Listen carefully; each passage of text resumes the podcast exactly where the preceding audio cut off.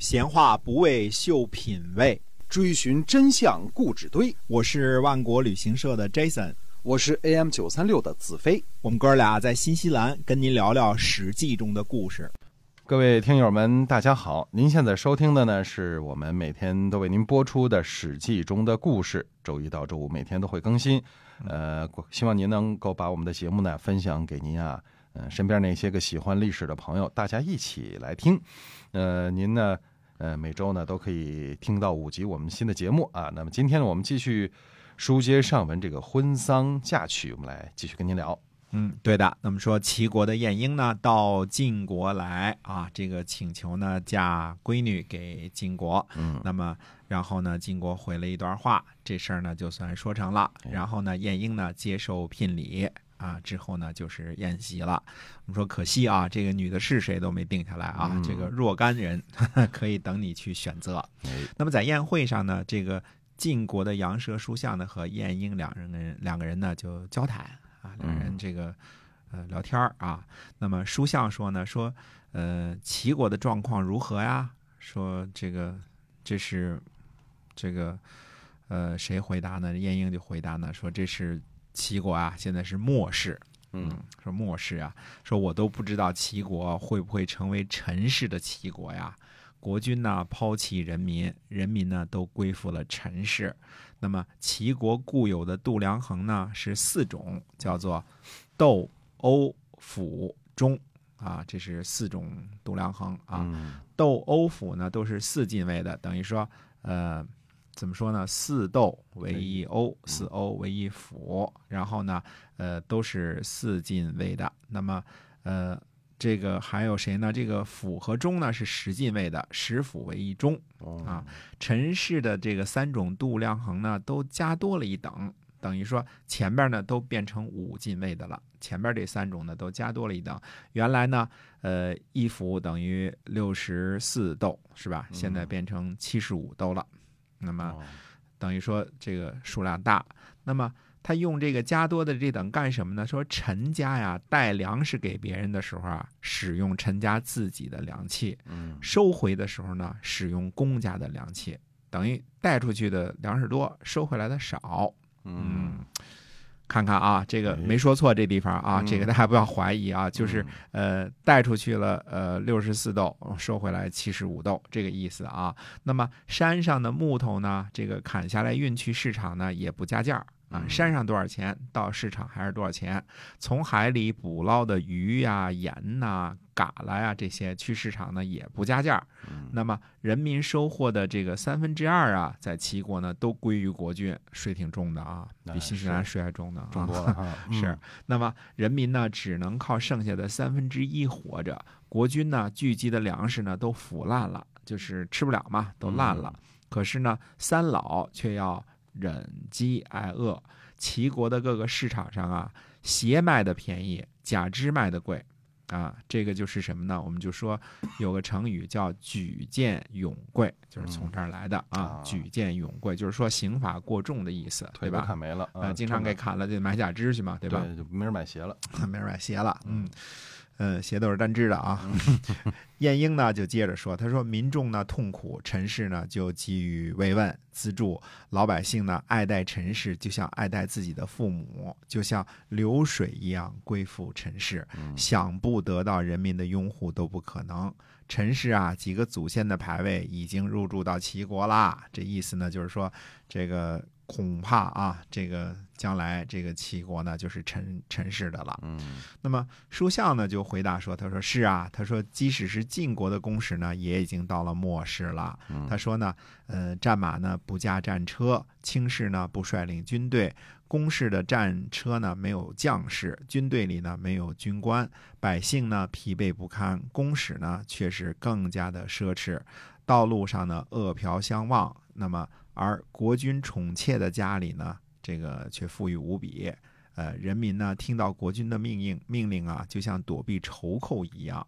还有谁呢？像栾、系、须、元，这个胡、胥、庆、伯这八家的后人呢，都已经沦落为这个普通人了，就是造吏啊，穿着黑色衣服帮人干活的人了，就是普通人了。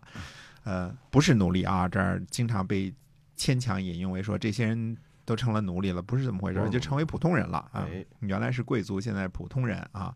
国家呢，呃，这个掌握在大夫之家的手里，人民呢无所依靠。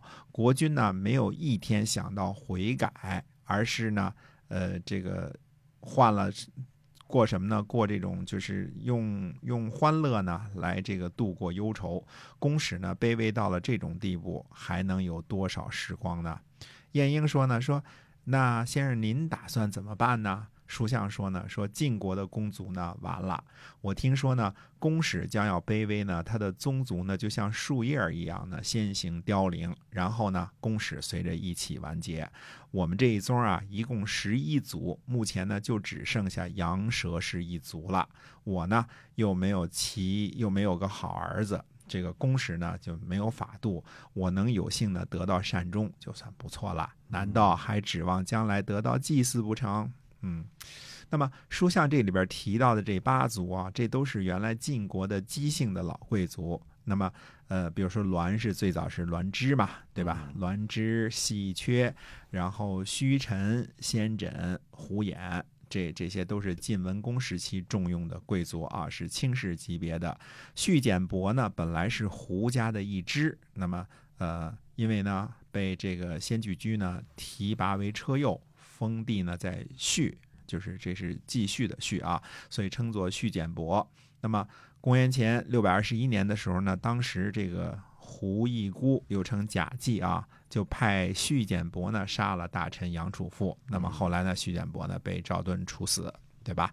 他和什么庆正啊、伯宗啊，呃，这些呢，这个等于是庆正和伯宗这些呢是大夫级别的。总之，这八家呢都失去封地，沦为庶人了，就是现在沦为造吏，就是这个意思啊，沦为庶人了，就不是贵族没有封地了。变成平不一百姓是吧？变成老百姓了，对。嗯 那么从晏婴和书相的对话当中，我们知道啊，到了公元前五百三十九年的这个春秋中晚期的时候啊，呃，西周初年所谓周文王、周武王、周公旦所建立起来的这个封建制度啊，这个基础啊已经崩塌了。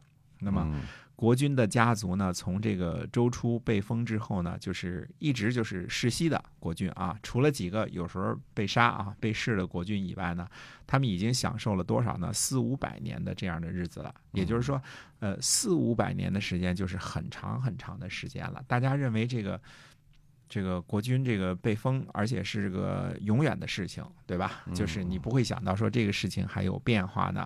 呃，这个是。